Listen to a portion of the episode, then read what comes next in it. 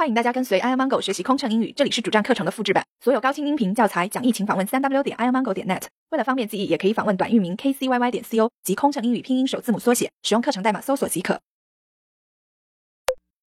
入境检疫提醒：中国入境检疫，女士们、先生们，根据《中国国境卫生检疫法》，为保护您和他人健康。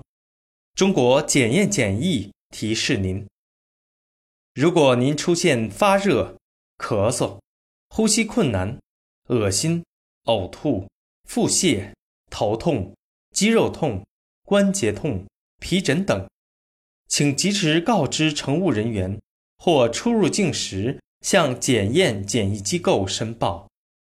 如果您携带、托运了微生物、人体组织、生物制品，血液及其制品，必须向中国检验检疫机关申报，并接受检验检疫。未经许可，不准入境、出境。禁止携带鼠、蚊、蟑螂等可传播传染病的昆虫和动物入境。如违反上述规定，您将承担相应法律责任。如需了解详细信息，请与中国检验检疫官员联系。感谢您的配合。 Ladies and gentlemen, may I have your attention, please?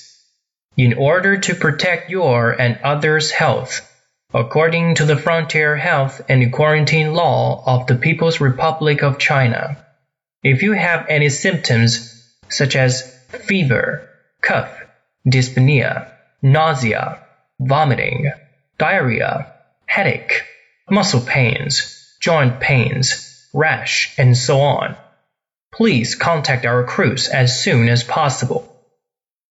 Or you might consult the quarantine officials later, when arriving. If you carry with or consign the following articles, such as microbes, human tissues, biological products, blood, and blood products, please declare these items to China Inspection and Quarantine and go through the required inspections.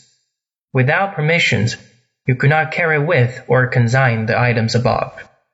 Insects and animals which might transmit infectious diseases are not allowed to carry, such as rodents, mosquitoes, cockroaches, etc.